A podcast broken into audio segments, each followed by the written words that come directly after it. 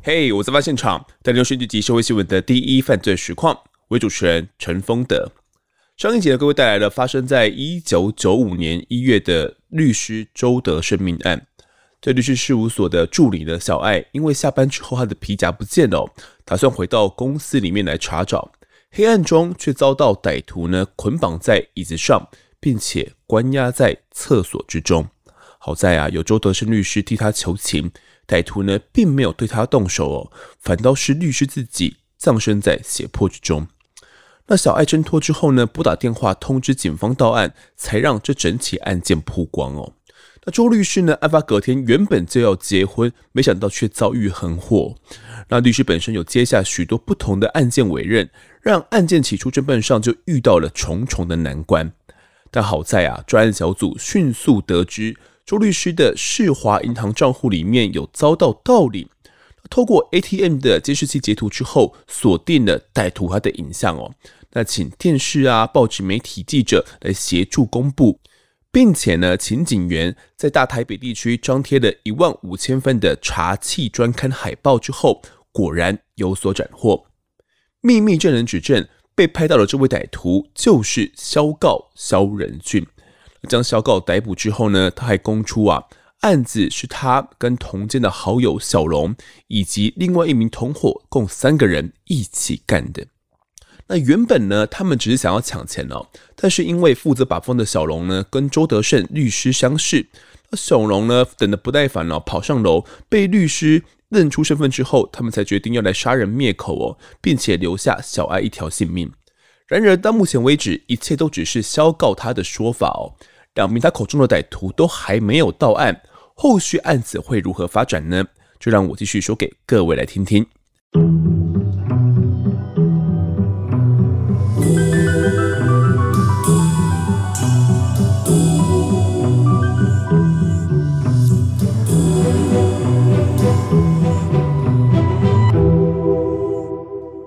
当时呢，破案记者会过后，民众以及媒体记者们都不敢置信。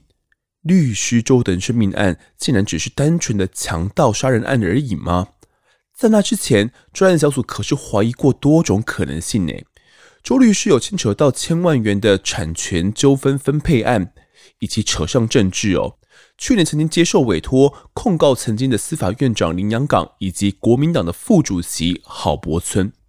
甚至呢，他接下的汽车公司债权跟伪造文书诉讼，也涉及到四海帮以及竹联帮哦。真的要说的话，任何一个都有可能引发杀机。可是，怎么最后面的结局会是这样子呢？况且啊，三名歹徒作案过程相当的缜密以及冷静，杀害周律师的手法更是冷酷凶残，刺杀胸部呢以及颈部共达九刀哦。刀刀都深达十几公分，最后面还在周律师的这个头部啊套上了塑胶袋密封。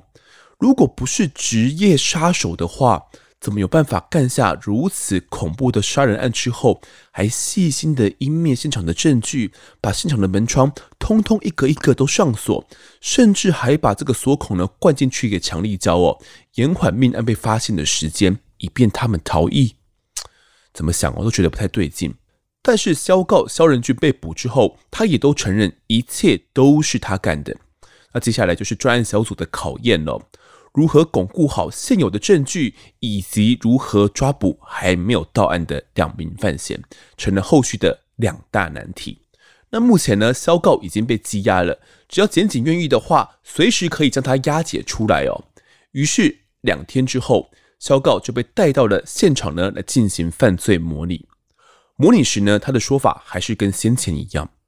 当天进入事务所里面捆绑并且逼问周德胜的存折、印章下落的时候，因为周律师啊他不合作，那小龙呢上楼查探却被周德胜呢给认了出来，他们才决定杀人灭口。肖告还在现场说呢，周德胜啊身上的九刀都是他杀的，其中左胸四刀，右胸三刀。喉咙呢跟右颈各一刀，此外，他还供出了另外七件跟他有关的强盗案件。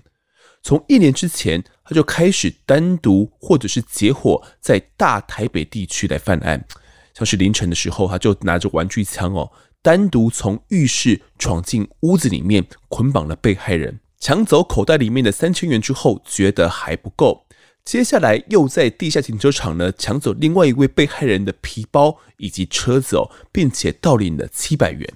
那这还不够他花哦，同一天下午，肖告呢又跟绰号阿明的共犯持刀闯进去豪宅里面，控制被害人来搜刮财物哦。当时呢，他们原本想要去盗领银行里面的八十万元哦，但是因为超过了营业时间，所以呢，他们没有得逞。那只好回到住处呢，把被害人的宾士开走来泄愤。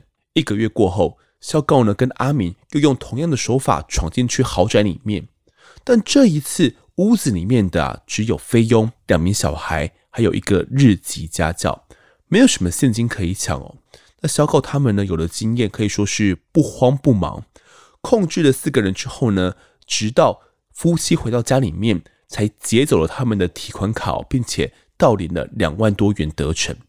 但这一些钱来得快，花得也快，就像是食髓知味一样哦。肖告他们盯上的目标呢，也越来越大。他跟小龙联系上之后，又干下了后续的几件强盗案，就连妇产科呢。他们也都不放过，闯进去之后，控制护理师跟医师，那洗劫柜台内的现金之外呢，也抢走医师的皮包，连信用卡，以及面额五十五万元的支票，他们也都劫走了。一直到去年的十一月底，他们的目标呢，已经无法满足于一般人哦，寻常的这些目标，他们已经放不在眼里了。加上前面几票他们都不太顺利，没能够盗领出这个大笔的现金呐、那小狗呢跟小龙哦，以及另外一名共犯阿乐、杨景昌哦，他们总共三个人哦，就决定要去抢劫住在忠孝东路五段的周德胜律师。但是因为周律师呢，他迟迟没有回家，在那一天晚上的时候。所以呢，他们才会转往挟持住在对面的被害人，因为看到对面的被害人呢，刚好回到家里面去，那点亮了灯啊，那搜刮了十多万元的现金以及存折之后，他们就逃逸了。那透过肖告他的口供、笔录以及自白书之后，证据这一端呢，算是巩固的差不多了。那其余同伙很快也补上。首先是共犯阿乐，他先到案了。后续整起案件的二十六岁主谋小龙，他的本名叫做廖嘉林，在命案的一个多月后，他也现身了，在分局向警方来投案。而他啊，对于强盗洗劫的部分，他坦诚，但他跟警方说，这个肖告杀害周律师的时候呢，他并不知情。至于到底为什么会挑周德胜来下手呢？他说啊，他知道周德胜律师很有钱。才会选定他来抢劫哦。事后呢，他开车载着阿乐去士林洲美路的水沟呢，来丢弃犯案用的蛇刀。那犯案后呢，他有分得一条金项链哦，拿去当铺典当之后，得手了四千五百元。那得知案件曝光之后啊，他开始四处躲藏哦，还想说，诶，要从宜兰搭渔船偷渡到大陆去。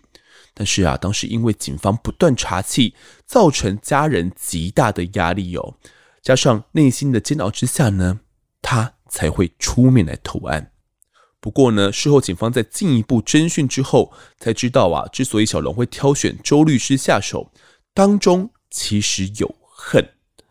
小龙啊，原先跟周律师其实并不认识，主因是透过担任代书的姐姐哦，在案发两年前。啊，这姐姐呢有跟周律师请教之后，以六千万元买下在南京东路上的一处豪宅哦。没想到呢，这笔六千万元的豪宅交易呢，让姐姐吃上了大亏哦。事后用了五百万元来打民事官司，那这让姐姐哦已经很不爽了。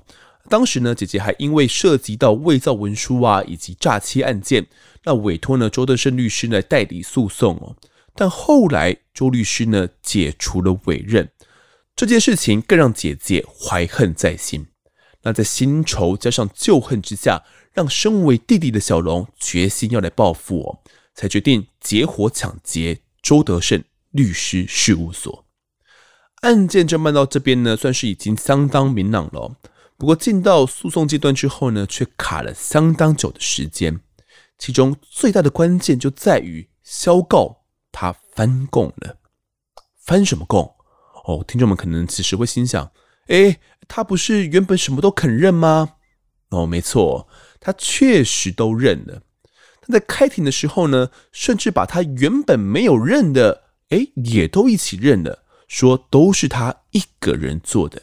还记得我们上一集呢，有跟各位谈到，肖告一开始是说啊。小龙身份曝光之后呢，他又主动问小龙是不是要把周律师给杀害哟？那当时在警方侦讯时，萧告说他先过去拿窗帘绳啊，去勒住了这个律师的脖子。这个时候，小龙呢就过来帮忙勒哦。那后来看律师还有呼吸，他发现是这个领带卡着嘛，所以解开领带之后呢，两个人才一起把这个周律师呢勒到昏迷。最后才由肖告呢拿出蛇刀猛刺律师九刀夺命哦，这是我们上集提到的这个这个犯案过程。但是在开庭期间呢，这个说法变了。肖告说都是他一个人临时起意要杀周律师的，小龙呢不知道他要杀人，更没有参与杀人哦，是因为那个时候呢跟小龙不和了，看他不爽才会咬小龙哦。但其实小龙他是。无辜的啊，那这个说法呢，就让法官相当的慎重哦。因为如果小龙真的有涉及到强盗杀人的话，那在当时的惩治盗匪条例之下哦，是唯一死刑。但如果按照萧共如今翻供的说法的话，小龙啊，他真的没有参与，那顶多就是强盗，判个十年也差不多顶了吧。所以这是生跟死之间的差距哦，让法官不得不慎重。于是细节的部分呢，就要来一一查验。首先就要先确认拿窗帘拿去勒住律师的脖子，是不是一件杀人的行为？呃，听众们可以想想看哦，在你的眼里，拿窗帘的这个绳子勒住别人的脖子，算是杀人吗？在法官的眼里呀、啊，这个颈部是人体脆弱的致命部位哦。用绳子勒住颈部，在极短的时间内就足以造成他人窒息死亡。法官说，这是大家都知道的事情嘛。所以，如果真的小龙跟萧告一起拿窗帘绳呢去勒杀律师的话，那无论律师当下有没有死哦，或者是只是昏迷，小龙呢也都犯下了共同杀人了。再来呢，法官进一步勘验小龙一开始投案时的说法。当时呢，他也坦承是跟萧告一起勒了律师哦。那萧告被捕之后呢，甚至还有写下了这个自白书，里面呢就清楚载明了这些犯罪过程啊。不过这些都不打紧哦。还记得我们现场不是有三位歹徒吗？第三名歹徒，就是这个阿乐啊。那这个阿乐的自白书呢，也写着。回到公司的时候哦，小龙跟肖告谈论着那名律师不知有没有死了。我当时问他们何必要律师死呢？小龙说：“律师认得他啊，如果没有决意要杀害律师的话，怎么会这样回答同伙的话呢？”因此啊，从一审、二审到更一审。法官都认为小龙的翻供根本不足以采信哦，并且呢，小龙跟萧告啊，他们两人过往都有这种掳人勒赎啊、盗匪的前科，假释期间还不知悔改哦。萧告呢，抢劫次数多达十多次，小龙呢也有三次。至于杀害周律师的部分呢，手段相当残忍，对社会治安以及被害人造成巨大的损害。法官呢，因此判两人死刑哦，其余被告则依照抢劫呢判处有期徒刑。但是呢，跟一审的判决并没有替这起案子画下句点。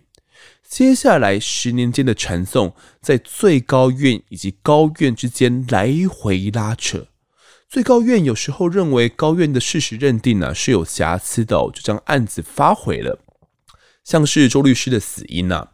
先认定是勒死，后来却又认定是利器刺颈部致死哦。那到底是怎么死的？诶，到底都没有认定清楚。连两个人的杀人动机啊，到底是开始于什么时候？是不是从一开始就有杀人灭口的意图，或者只是临时起意哦？这部分呢也是认定不明确哦。因此到了两千零六年案发十年后的更七审，即便九度判死了，也还是被最高院来发回。那期间呢，仅有更四审啊判决萧告死刑，小龙无期徒刑哦，其余都是两人通通判死了。而在被判处无期徒刑之后呢，开庭期间，这位小龙啊，他还说啊、他是用台语说的啦，他说：“我不惊你笑啊，我不怕你笑。上次判的呢，我也很意外哦。如果判处无期徒刑，我宁愿死刑。”案件来来回回就来到了二零一零年，更十审的判决书中认定的作案过程是这样子的。作案当天呢，一计划是由萧告跟阿乐他们两个人先进入到事务所，控制周律师之后蒙住他的眼睛，再换小龙进去犯案。哦，因为小龙跟周律师有可能认识嘛，有可能被认出来哦，所以呢，就由小龙的接替进去，那由阿乐出来把风。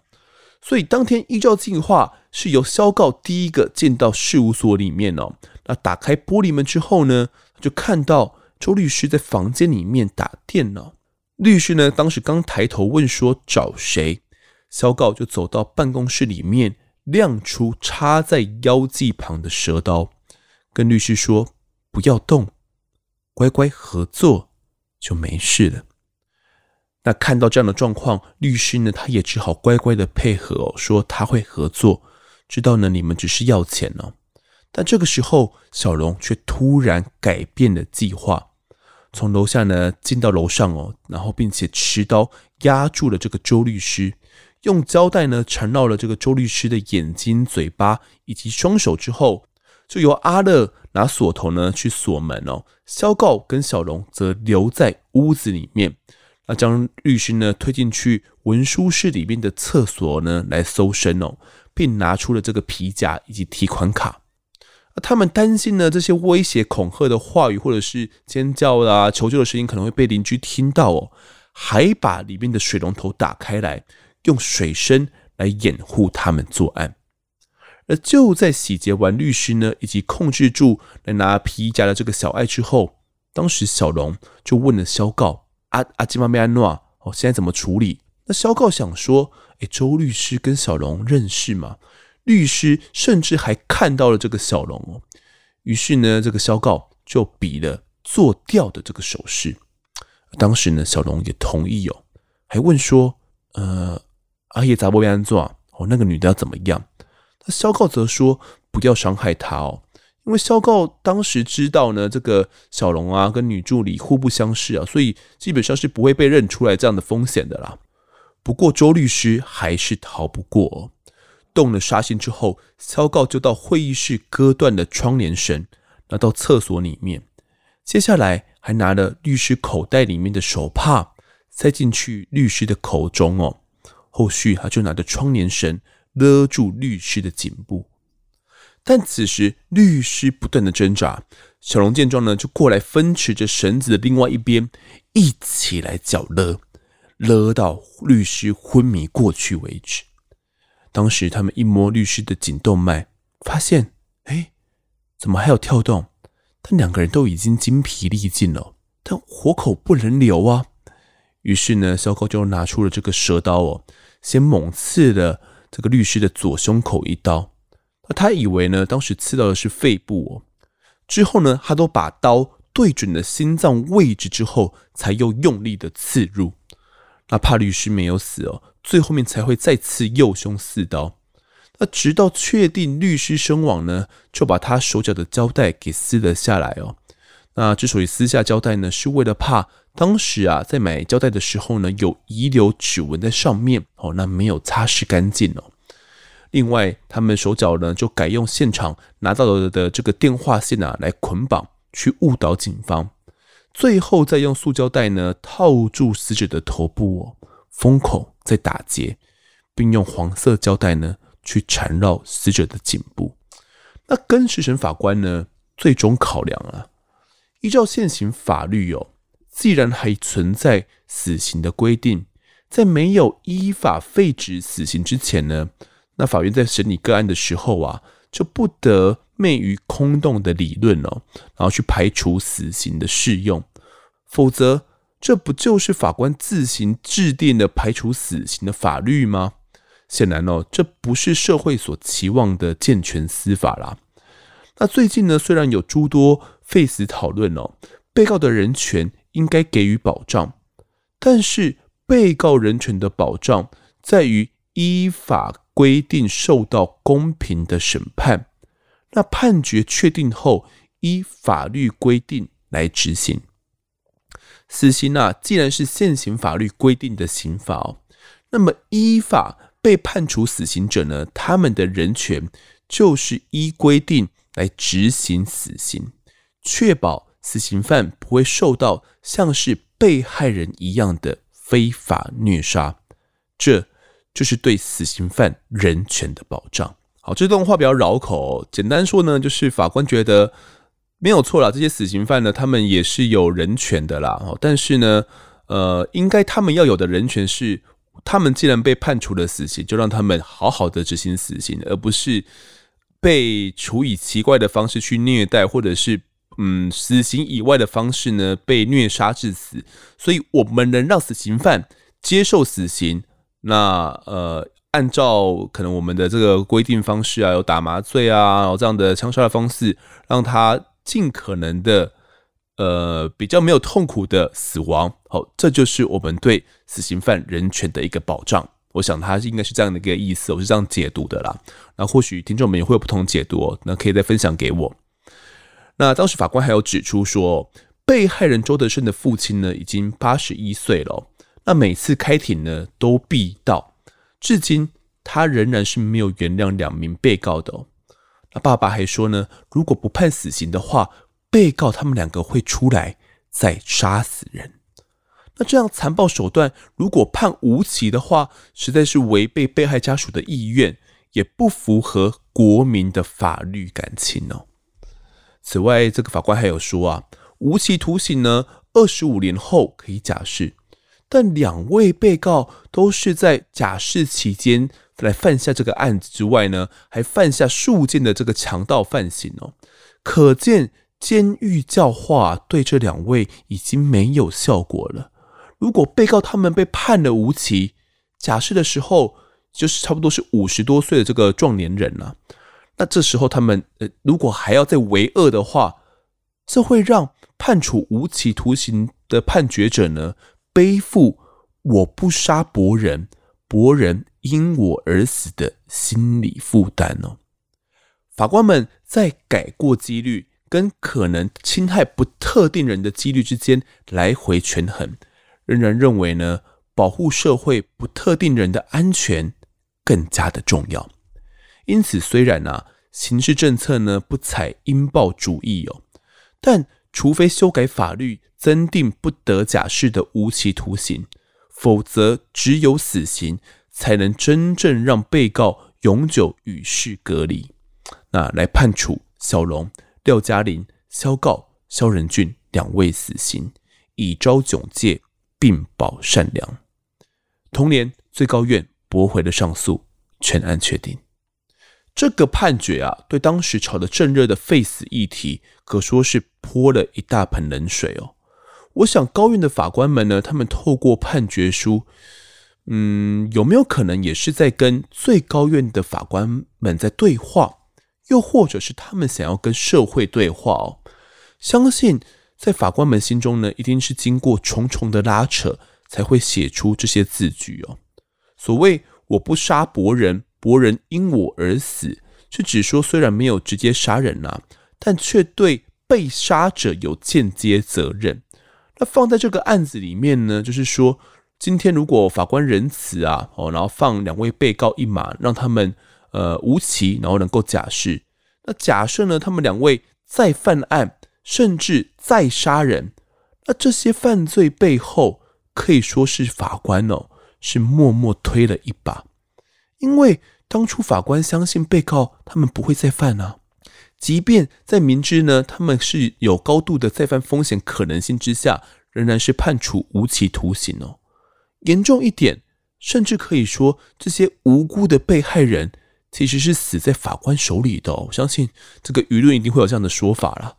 因此，对于审判者而言呢，会造成相当大的这个心理负担哦。那要判下无期的法官，到底是有多煎熬？他并不是想说我真的要饶他一命就好了，他要想到的可能是，假如他再犯案的话，要怎么办？我我的仁慈会不会是对别人的残忍哦？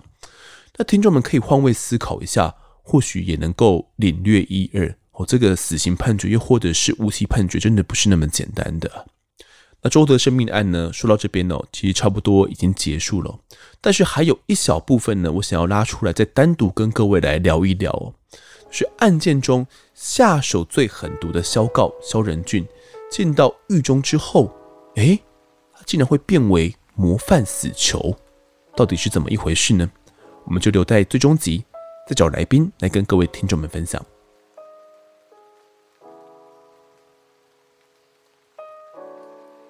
接下来是听众时间，先跟各位听众说声不好意思哦，就是礼拜二因为生病的关系呢，有停更了一次，我希望大家见谅啦。那目前感冒呢，应该是还没全好，但是好了很多了，因为喉咙有一些溃疡的关系，所以啊，这个吞咽啊都会蛮痛的。那目前呢是已经好的差不多了啦，所以大家不用太担心哦。那听众时间一开始呢，先跟大家宣传一个嗯活动哦，这个活动呢是平冤呢哦，冤狱平反协会哦他们所举办的第二届平冤影展哦，这个影展的主题叫做从未 Never，那主要是播映这个冤案的纪录片哦。那希望大家可以透过这一次的影展呢，然后对这个冤狱啊这个议题以及被冤者他们的生命呢有更多的一些了解。影展就办在光点华山电影馆哦。那所有的放映场次啊跟语谈活动都免费开放，观众可以去入场。所以如果你对这个影展啊它的可能某一个呃电影纪录片是有兴趣的话，你就可以提早到场呢去取票，然后入场来观影哦。那这一次的平原影展呢，台湾的纪录片就有五部哦，国际的有八部。那台湾的五部就包含到苏大哥的纪录片啊，哦，我觉得大家都听过嘛，所以如果大家对这个有兴趣的话呢，也是可以提前去锁票的。此外呢，还包含了死刑平反者郑信哲这个案子哦，他的纪录片叫做《相见相望》。哦，那郑信哲的案子呢，我们还没有跟大家细谈过哦。那如果大家有兴趣的话呢，可以去上网搜寻一下，可以对这个案件有一些基础的认知。那之前呢的一些访谈啊，也都是请平原他们协助帮忙哦。所以这一次呃，他们办活动也是邀请我们来参加啦。那也有赠送呢，我在案发现场呢，总共五张的公关票哦。那呃，这五张公关票呢，是在最后一部闭幕片，也就是这个郑信泽的纪录片《相见相望》哦。那时间是在十二月十号礼拜天哦晚上的这个七点十分哦准时开演哦。那大家如果有兴趣的话呢，可以去上我们案发 IG，我在上面公布到底怎么样去抽这呃公关票哦。那有五张嘛，其中一张是我本人会去参加，那另外四张呢就是有听众们呢一起来参加哦。所以就是我们呃总共有我们 五位代表。代表来观看这一个知情者的案子啊，所以不管是观看前什么都不知道，或者是观看后你才对这个案子有所了解，我觉得都无所谓。重点是你对冤狱这个题材是有感兴趣的，以及你在十二月十号当天晚上你一个人哦是有空的话，那你就可以。来参加这次的抽奖哦，千万不要抽到了就说啊没办法来啦哦，临时有事啊哦，这样我对人家也会不太好意思啊。所以希望你是确定好自己那天是有空的、有空档的，那也可以把时间给空出来，那再来参加这一次的抽票，不然后续要转来转去的也真的是蛮麻烦的啦。那没有抽到呢也没有关系哦，反正从十二月七号到十号，你只要到华山的光点电影馆哦，就可以去观影啦。那呃，你也可以上网去搜寻一下这个平均影展，它有官方网站哦，它可以去查到它的相关资讯，有就是哪什么时间会播什么样的电影啊，那哪哪一个电影是代表的谁的故事啊，都可以查到相关的资讯哦。那分享给所有的听众们。好，那接下来呢这一集的听众抖内呢，我因为声音的关系哦，我只简短念一下这个抖内的讯息哦，那。其余 Apple Podcast 的部分呢，就等之后的集数再来慢慢练的啦，因为喉咙实在是不是很舒服哦。好了，第一位抖音的呢是这个九字桃，他说长长久久，希望团队的各位人生都顺遂平安，谢谢九字桃的鼓励哟。在下一位抖内的是公司里的老屁股，然后他说：“丰德哥好，小心意请你跟阿善师一起喝咖啡聊案件哦，记得要请阿善师哦，哈哈。其他长篇呢，感想呃改天再到 Apple Podcast 留言。总之谢谢你们优质好节目陪伴我每个下班通勤的时光。好，这个 阿善师的部分我一定会送到。好，不过我在想说要送个阿善师一个小礼小小礼物哦，不然我把这个钱当做这个礼物的基金好了。” 我一直想送他一个礼物哦，那这个礼物，嗯，需要需要一点这个经费啦，所以我也要物色一下，不知道他喜欢什么样的款式的哦，所以之后呢，也不知道阿善师的生日是什么时候诶，我再想一下好了，来这个偷偷探听一下，然后送他一个小小的礼物。那你这个经费的部分呢，我就纳入在这个礼物的公积金里面啦，感谢你哦。好，以及这个最后一位抖内的呢是这个 Frank Bean 哦，他说，呃，丰德丰德，感谢你提到我的评论，你的认真回复呢对我很有帮助。此行正反两方呢都会有自己的论点哦，争论偶尔会失去理性，所以钦佩丰德虽然有自己立场，但讨论时理性不偏颇。另外，节目的构思、制作以及丰德录制的口条技巧都非常高水准哦，也期待节目能长红。最后，丰德对我这个免费仔的认真回复呢，是我抖内的主因，真的非常感谢。好，千万不要这样子说，就是呃，大家会来留言，就是对我们节目有有指教嘛，或者是有想要回应的部分，一定是听了什么有感而发嘛，不管是好的是坏的，来。来踢馆也多好哦，这一定是有感而发嘛，会让你愿意花这个时间来留下你的这个留言哦。对我而言都是一个觉得很大的鼓舞哦。那死刑议题呢，不论正反，我们都有谈到。虽然呢，关于这个支持废死方的言论，我们讲的比较少啦，因为留来留言的也比较少嘛，所以没有谈论的那么多。但是我都会尽可能的去这个平衡双方的想法啦，所以。希望大家在这边呢都可以理性的讨论哦，可以听到大家彼此的这个意见。那像在这一集的案件里面呢，呃，法官他的判决也有讲到了，呃，我觉得，嗯，是多数人的心声呐。就到底为什么要判死哦？以法官他们的立场来看，到底是怎么一回事？那大家呃去听完之后，可能会有会有自己的想法。也谢谢你的对我们的支持哦。好，那这期的听众时间就读到这边。如果各位喜欢我们节目的话，欢迎到 Instagram、脸书以及 YouTube 搜寻订阅。我在案发现场，掌握更多案件消息，也可以跟丰德聊聊，给我们建议。各收听平台上按下订阅还有五星评分，就是对我们最好的支持。另外呢，案发侦查团队持续募集当中，只要透过 Mr. Bus A B 三的订阅赞助，就可以来加入我们。还有专属的类社群，可以跟风德老粉们一起来抬杠聊案件心得。目前还有免费的 Discord 群组，是大家都可以加入的哦。如果各位在 Apple Podcast 上面留言的话，我也都尽量在节目中给出回复。跪求听众们推坑给身旁的好朋友，一起来听听看我们聊案子。案发现场，我们下次再见。